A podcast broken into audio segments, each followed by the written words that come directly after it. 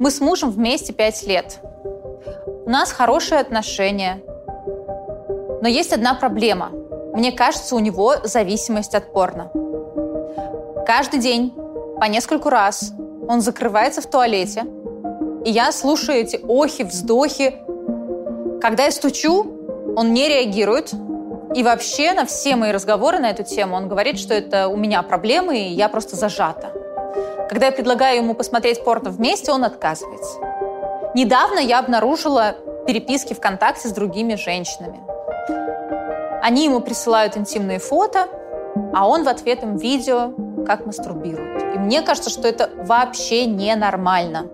Когда мы занимаемся сексом, я представляю, что на моем месте он видит какую-нибудь порноактрису, и секса с ним после такого вообще не хочется. Это реальная история моей читательницы. Вокруг нас огромное количество секс-контента, реклама, телевидение, ролики. Секс просто везде. Кстати говоря, считается, что сейчас подростки якобы стали раньше созревать, Слышали такое? Говорят, что вот дети, они сейчас как-то более сексуально стали выглядеть. Но почему нет, если у нас секс просто везде вокруг? Они копируют это и выглядят соответствующим образом. Поэтому давайте сегодня обсудим эту животрепещущую тему. Мы говорим про порно. И первый вопрос у меня к вам. Смотрели ли вы порно хотя бы раз в своей жизни? Почему я не удивлена?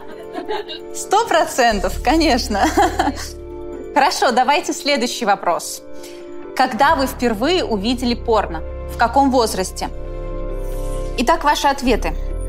До 7 лет порно увидели впервые 18%. В 8-10 лет порно посмотрели 27%. В 11-14 порно увидели 33%. Ну и 13% увидели порно в 15-17 и только 9% после 18 лет. Соответственно, как вы видите, процент тех, кто посмотрел до 10 лет, а мы имеем в виду возраст, когда, э, скорее всего, большинства еще не началось половое созревание, процент огромный. 18 до 7 лет и 27% до, с 8 до 10 до 10 лет. Вы помните, кстати, какое порно вы впервые увидели? Что это был за жанр? Помните? Да. да. да. Хорошо. Э, мы, мы как раз этот вопрос обязательно обсудим потом, да, у микрофона. А э, мне хочется поделиться своей историей, потому что э, мы пошли к подружке, а у нее э, отец у него, знаете, какие-то были странные наклонности, потому что он как-то нам подкладывал то кассету, то журнальчик, то еще что-то. И мне было, наверное, лет девять. Это был какой-то ролик про э, женщину с мужчиной, которые работали в поле, а потом вдруг они захотели уединиться прямо в этом поле. Знаете, я хорошо помню, что все было достаточно естественно. То есть вот прямо максимально естественно и поведение их, и э, тело с, э, ну, реально тело такое, какое оно есть в жизни. Сейчас такого вообще редко увидишь, и если видишь, то думаешь, блин, ну что это? Покажите мне нормальное порно, вот какая реакция может возникнуть. В общем, порно было всегда. Неважно, в каком году, в каком виде, но оно всегда существовало. Может показаться, что э, вот оно появилось совсем недавно, а раньше все было не так. Все всегда было. Журналы были, какие-то фотографии, рисовали. От этого никуда не уйдешь. Просто сейчас это стало более разнообразным, более ярким, красочным, э, необычным, возможно. Следующий вопрос у меня к вам. В каком возрасте вы начали смотреть порно регулярно? Регулярно это один и более раз в месяц. Случайные какие-то вариации, когда вы раз в полгода увидели, мы в расчет не берем. До 10 лет 9% из вас начали смотреть порно регулярно. В 11-13 лет это начали делать регулярно 20%. То есть фактически мы имеем цифру в 29%. Это треть. В 14-15 лет регулярно стали смотреть порно 24% из вас. В 16-18 – 11%. И после 19 – 36%. Несмотря на то, что мы с вами здесь э, примерно одного возраста, да, понятно, что сейчас э, время изменилось, доступность порно изменилась, но изменилось и еще кое-что. Это жанры, которые есть сейчас. Если раньше мы смотрели там «Красная шапочка», какой-то классический секс, тела были естественные, такие, как они есть на самом деле, поведение было естественным, не было вот этих безумных подписей, которые есть сейчас, заходишь и вздрагиваешь. Отчим соблазнил и так далее. Порно ведь формирует определенное отношение к сексу. Вот смотрите, если мы так рано начали смотреть порно, то сейчас, в силу его доступности, его смотрят еще раньше – я э, регулярно рекомендую родителям и в целом взрослым вбивать всякие разные запросы в интернет, чтобы понимать вообще, что выдает интернет их ребенку. Не знаю, вбейте большие сиси. Секс. Вот вбиваешь слово «секс» и поехали. Там сразу с самого начала все, что ребенку нужно знать о сексе, как говорится. Фактическое такое пособие. И жанры эти извращенные – тексты, которые там написаны, они неадекватны. И несмотря на это, что тоже формирует нездоровое отношение к сексу, сам секс, который ребенок видит или подросток видит, он тоже не о реальной жизни.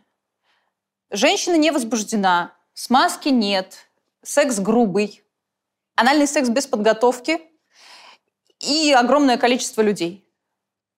То есть если мы это все соберем вместе, название, доступность и сами сценарии и то, что происходит в кадре, мы понимаем, что у нас абсолютно оторванное от реальности представление о том, какой секс на самом деле.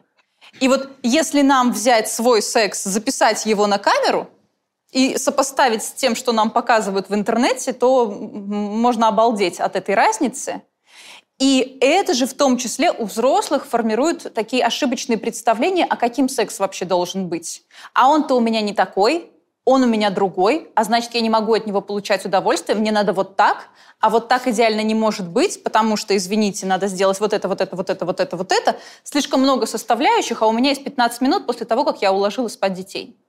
То есть все, у нас абсолютный отрыв от реальности, и мы понимаем, что порно влияет на наш секс. Об этом мы тоже сегодня поговорим. Как часто вы смотрели порно за последние полгода? Оцените среднее значение. Понятно, что в один месяц может быть больше, в другой месяц меньше. Среднее значение. Каждый день порно смотрит 10% из вас. Раз в 2-3 дня смотрит 9%. Раз в 4-7 дней смотрит 25%. То есть можно сложить, как вы понимаете, больше половины смотрят как минимум раз в неделю. Раз в две недели 10%, раз в месяц 15% и реже одного раза в месяц 31%. Следующий вопрос. Когда вы смотрите порно, вы представляете себя на месте актеров? Может быть, вы представляете, что испытываете такие ощущения, которые испытывают они? Может быть, вы представляете, что вы могли бы точно так же и представляете, как бы это было. Никогда не представляют себя на месте порноактеров 38% из вас. 11% делают это часто, и 51% делает это иногда. Как видите, процент достаточно большой, то есть получается 62% из вас представляли себя на месте актеров. Следующий вопрос. Какие жанры порно вы предпочитаете? Здесь можно выбрать несколько вариантов. Другое выбрали 46%. Секс со зрелыми выбрали 11%. Межрасовое 15%. БДСМ грубое или с элементами насилия 31%. Измену или колд 13%. Групповое 40%. Анальное 24%. И классическое 66%. На что хочу обратить ваше внимание? Во-первых, на насилие, на грубый секс. Процент достаточно большой, 31. То есть, опять же, это треть. Я очень часто получаю вопросы о том, а нормально ли смотреть такое порно? Не говорит ли это о том, что у меня есть травма, что э, со мной что-то не так, что у меня какое-то извращенное представление о сексе. Но то, какое порно мы выбираем, какой формат мы предпочитаем, еще не говорит о том, что с нами что-то не так. Акцентирую внимание на этом. Еще не говорит о том, что с нами что-то не так. Это не значит, совсем не значит, что вы обязательно хотите это попробовать. Этот вопрос я сегодня тоже задам. Давайте следующий. Возникал ли у вас стыд за то, какие жанры вы предпочитаете? Или же мысли, что смотреть такое ненормально? Если у вас хотя бы один раз такое было, такое возникало, то ваш ответ «да». Голоса разделились. 46% ответили «да», и, соответственно, 54% ответили «нет». Ну, практически половина, процент на самом деле огромный. Как я уже и сказала, бывает такое, что стыд или какие-то мысли возникают, и особенно, знаете, вот это состояние, когда сначала ты на неком аффекте, на вот этом желании и напряжении сексуальном, и у тебя таких мыслей еще нет. А потом, когда сексуальное напряжение уходит, и ты такой, и грустная музыка где-то у тебя в голове играет, да? Возможно, у кого-то из вас возникал такой вопрос, почему я смотрю какой-то жанр, он противный. То есть вот смотришь и думаешь, ну фу, ну гадость какая, ну как это вообще можно было снимать? А возбуждение наступает. Возникало такое наверняка, да? И э, хочется отметить, что мы не всем можем управлять, не всеми нашими реакциями. И мы можем выдавать эту реакцию на что-то абсолютно неадекватное для нас, что-то социально неприемлемое. А, кстати говоря, именно по этой причине возникает э, миф и такой аргумент, например, у насильников. Они говорят, но у нее же было возбуждение и был оргазм. Значит, ей это все нравилось. Они могут даже э, тому, над кем было совершено насилие, так и говорить. Ну, тебе же понравилось, у тебя была реакция. Даже в таких ситуациях реакция может возникать. И это нормально. Это не говорит о том, что с вами что-то не так, у вас какое-то расстройство и, и вообще все плохо. Так уж наш организм устроен. И не все реакции мы, к сожалению, можем контролировать. Следующий вопрос. Хотели бы вы повторить в реальности то, что чаще всего смотрите в порно? Именно чаще всего. Мы не говорим про все. 25% не определились. 15% ответили «нет». И 60% ответили, что хотели бы повторить это. Я вас верну к жанрам. 66% смотрят классическое, 24% анальное, 40% групповое. Ну и грубое БДСМ с элементами насилия 31. Другое, где у нас, в том числе мы знаем что, 46%. Пока не решила, 25% Желаю вам определиться, да? Но, кстати, э, иногда, когда хочется что-то попробовать, можно попробовать какие-то заместительные элементы. То есть, например, хочется попробовать формат вроде бы группового секса, можно попробовать подключить игрушку. Это уже такой промежуточный этап, например, когда речь идет про двойное проникновение. Почему нет? Пожалуйста, можно использовать всевозможные девайсы и просто ощутить хотя бы, что это такое. Понятно, что эмоционально это будет совсем не то, но вдруг окажется, что вам совсем это не нравится уже на этом этапе. А про групповой секс мы обязательно снимем отдельный выпуск, потому что у меня есть очень большая статистика на 40 тысяч человек. Она просто огромная, и там очень много всего интересного. Давайте дальше. Начались более интимные вопросы. Мастурбируете ли вы под порно? 93% ответили утвердительно. 7% мы спросим потом, что они делают и зачем, да? Следующий вопрос. Ощущаете ли вы, что порно испортило ваш секс? Да, ощущаю, нет, не ощущаю. Испортило ваш секс, то есть, например, тяжелее возбудиться, тяжелее испытать оргазм, или вообще возбуждение не наступает, оргазм не наступает – ощущения не такие яркие, вам эмоционально не хватает разрядки. Вот что-то из перечисленного, либо что-то свое. 76% из вас ответили, что порно не испортило ваш секс.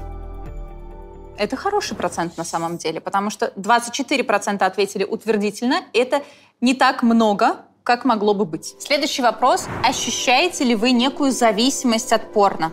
Здесь ваша субъективная оценка. То есть мы не говорим о зависимости в ее истинном значении. Ваше субъективное ощущение, что вот я чувствую себя зависимым человеком от порно.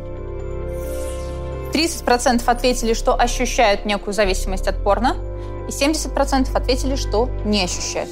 30% достаточно много. Бывало ли с вами такое, что ваш партнер отказывал вам в сексе, при этом вы знали, что он или она смотрит порно? 16% ответили, что такое было. Эти ситуации, они реальны. И в этих ситуациях очень часто тот человек, который недоволен происходящим и говорит об этом, получает ответ, что это с тобой что-то не так, ты зажат, зажата. Чаще, конечно, все-таки это делают мужчины. Но тут интересно, женщины на самом-то деле также часто смотрят порно, как и мужчины. Я к тому, что это тем более подтверждает заблуждение о том, что женщины смотрят только Санта-Барбару, да, вот старую крутят и все. А, и при этом женщины умудряются как-то э, аккуратненько это делать и всячески скрывать. Что интересно, что мужчины не парятся по поводу того, что это будет видно, слышно, об этом узнает э, партнер, и это может приводить э, к каким-то ситуациям, каким-то спорам, конфликтам. А женщины как-то вот более аккуратные. Короче, мне кажется, женщинам надо э, формировать специальные тренинги для мужчин, как э, удалять историю браузера, шифроваться, да-да-да, и делать вид, что ты самая святая и на самом деле порно не смотришь. Давайте дальше. Испытываете ли вы оргазм во время просмотра порно? Мы держим в голове, что мастурбируют 93%, но также держим в голове, что оргазм может возникать, например, путем сжатия ног или вообще-то сам по себе – то есть не обязательно для оргазма стимуляция эрогенных зон. Давайте проговорим, что такое оргазм на всякий случай, э, потому что, правда, вопрос может возникнуть, это окей.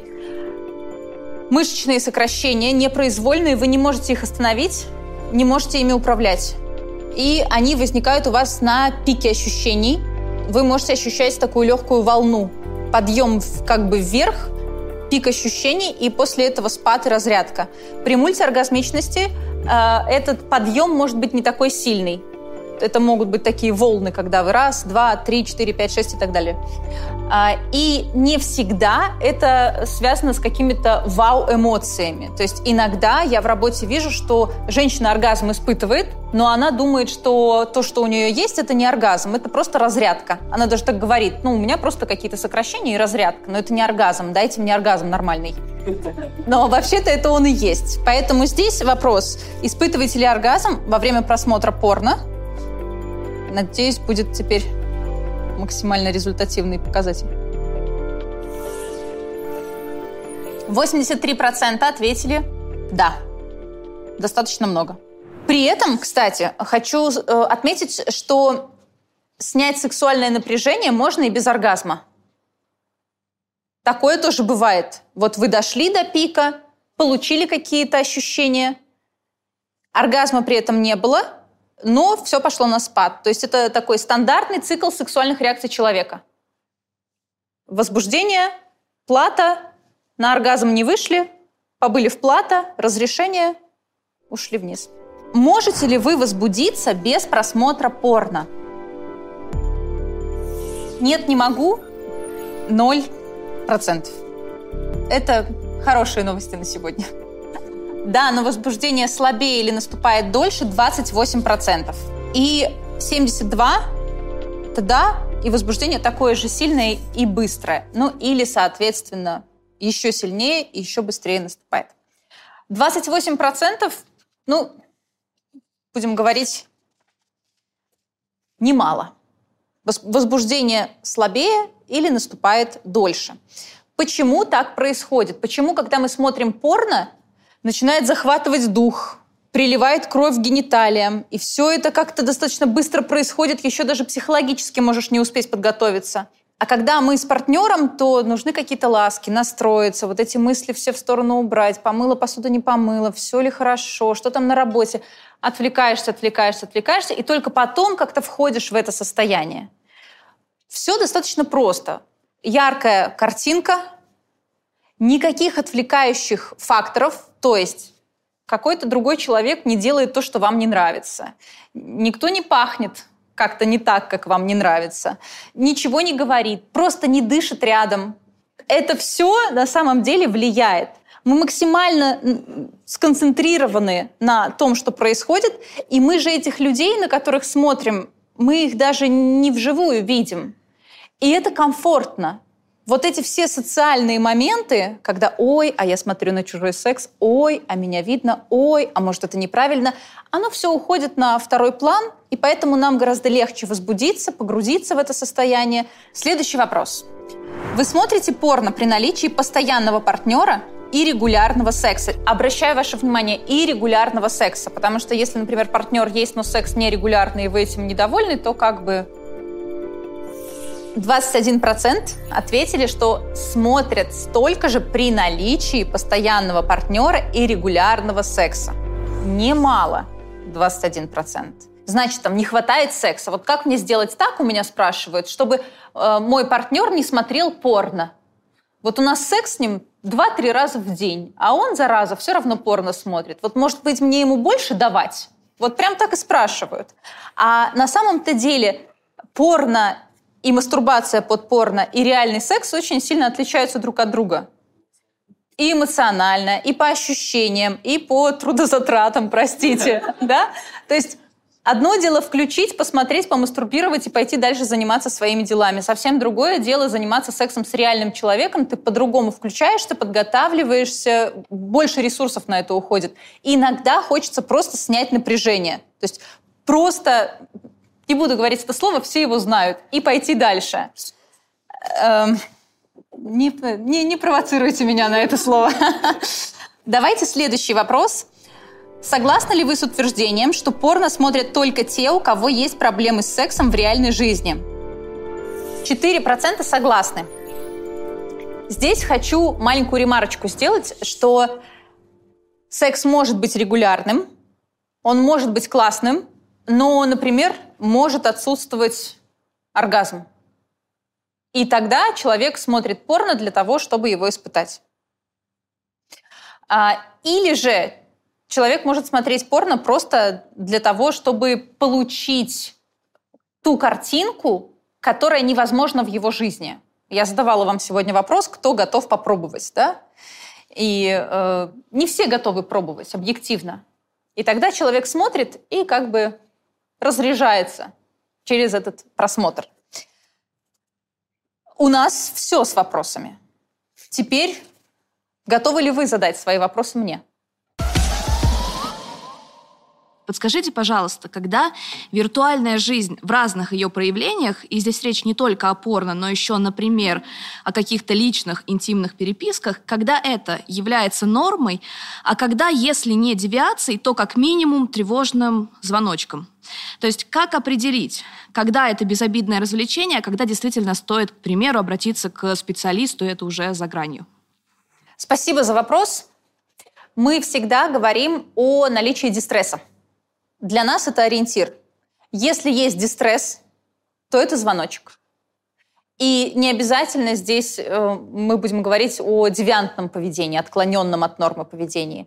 Это будет звоночек, который позволяет обратить внимание на то, что ага, что-то со мной происходит. Какие еще звоночки есть, помимо того, что человеку дискомфортно? А, он начинает отдаляться от общества. Он начинает разрушать свою жизнь не ходить на работу, не общаться с друзьями. Он, например, хочет строить отношения лично интимные, но он все равно отстраняется от этого. И на этом фоне, соответственно, у него тоже есть дистресс. А, и совсем уж зависимый человек – это ситуация, когда происходит такой знаете, э, как, как снежный ком это все валится, и все больше, больше, больше, и порно все разнообразнее, и все тяжелее найти нужный сценарий, и все дольше нужно его искать.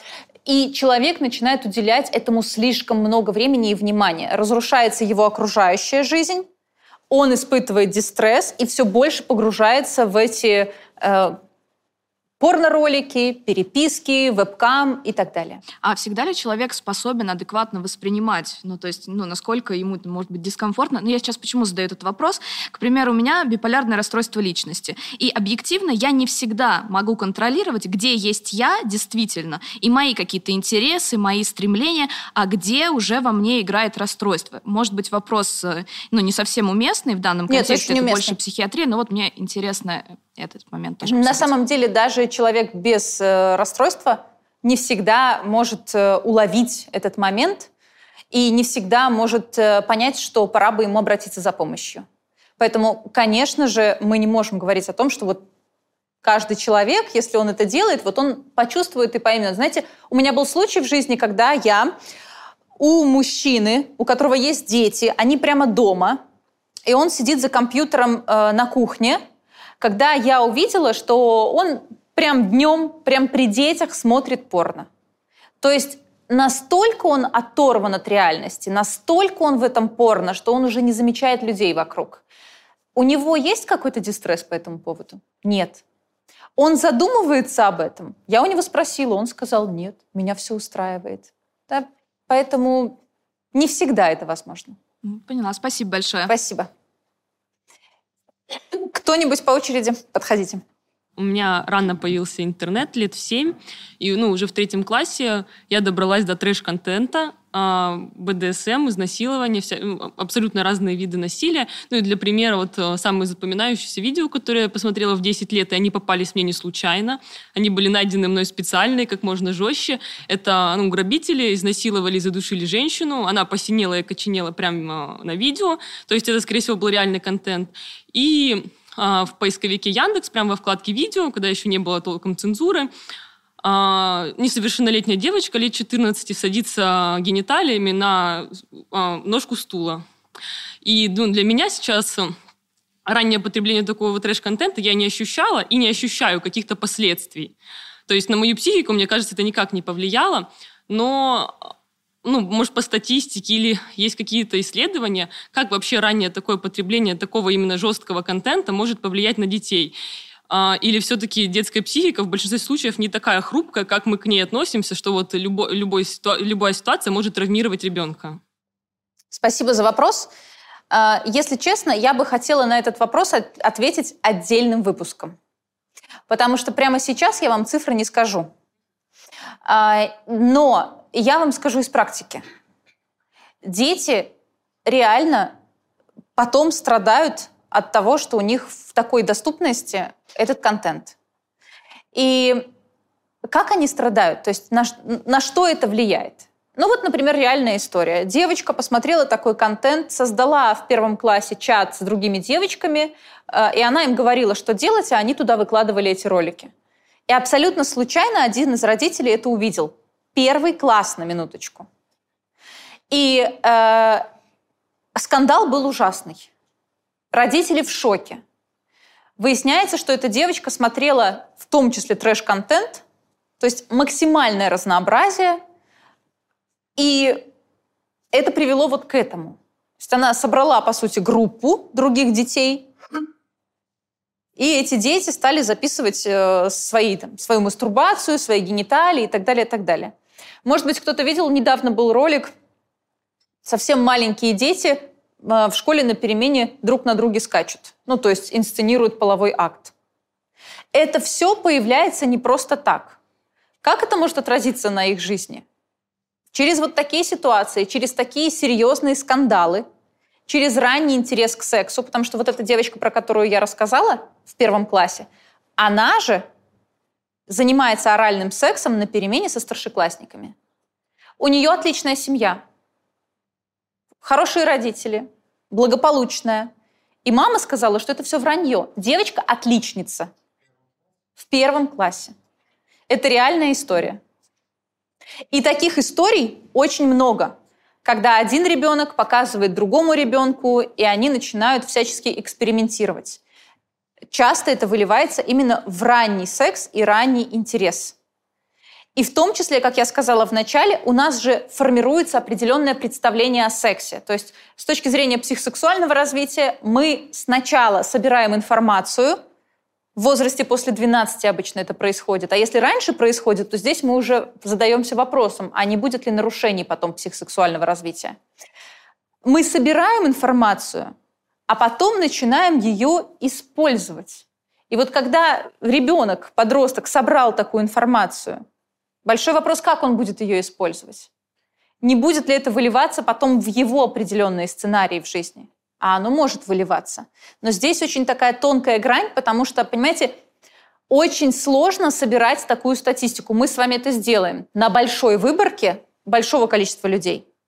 А, но важно понимать, что нужно же учитывать и другие факторы мы не всегда их можем учесть. То есть мы не можем взять и провести четкую линию. Ага, вот такое порно смотрела, значит, вот этот результат в виде вот такого поведения, это из-за этого. Невозможно это сделать, к сожалению. Но э, по таким историям из практики мы об этом можем говорить. А вот как быть родителем? То есть э, либо им нужно ну, довольно тотально контролировать, что ребенок э, смотрит в интернете, какие запросы, в каких пабликах сидит.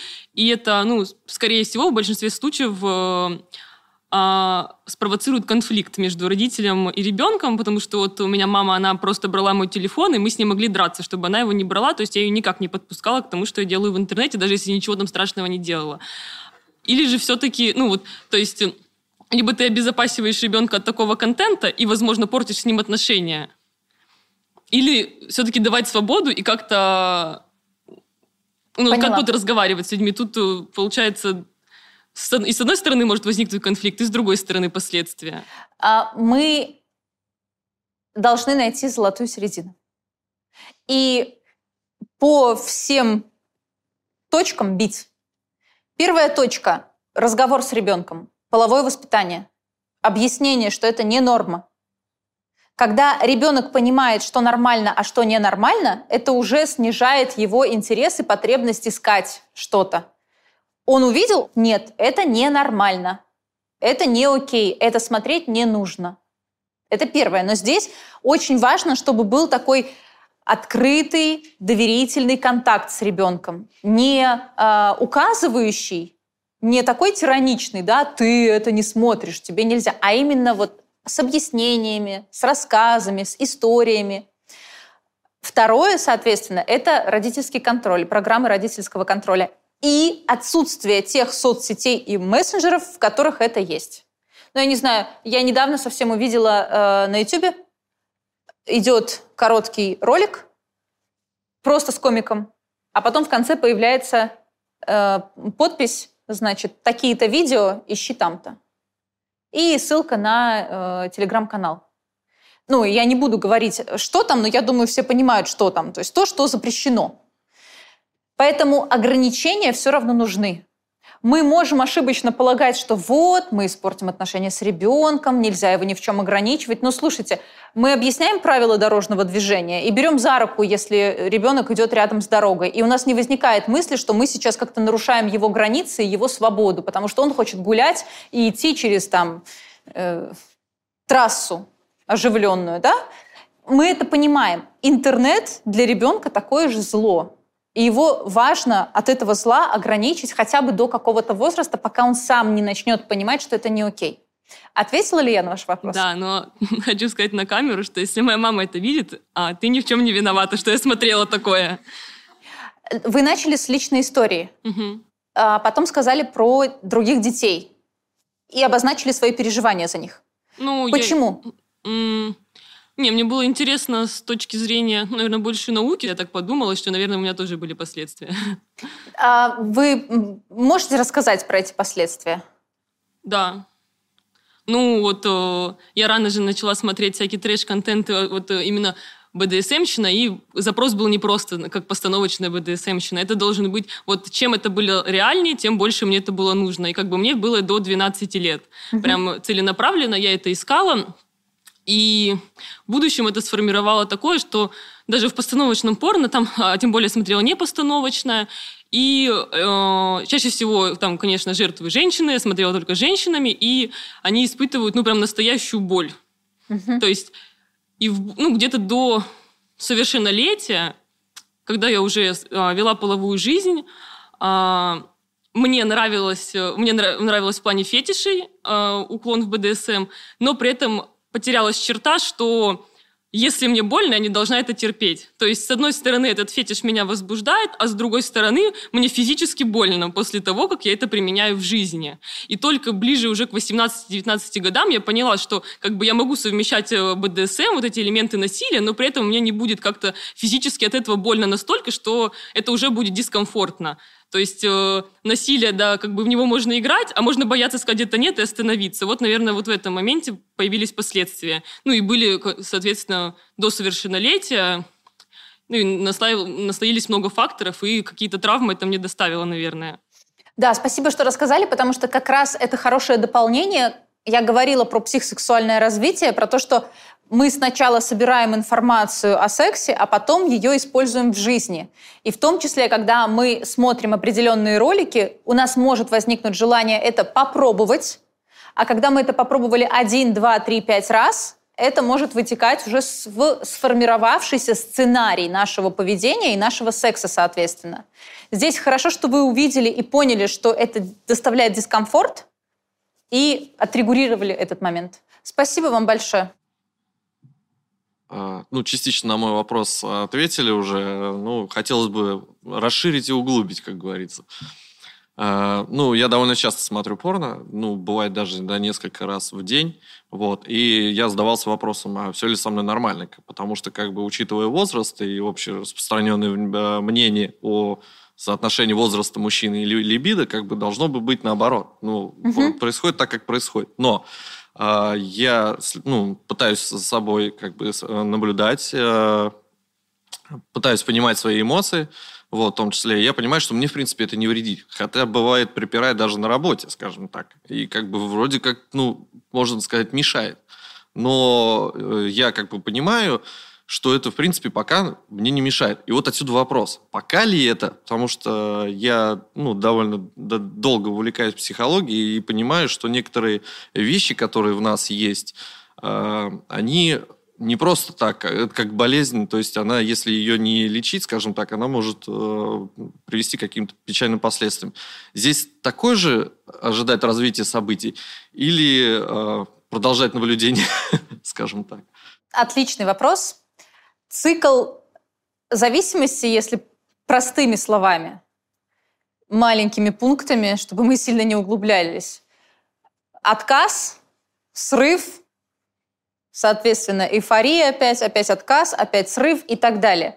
Вот если сейчас у вас нет ощущения того самого дискомфорта и дистресса, то как раз-таки отказ может привести к тому, что вы потом сорветесь, и на этом этапе этот дискомфорт может начать появляться, потому что вы можете начать думать, что, ну, все, я собой не управляю. То есть вот эти жесткие ограничения, они к чему?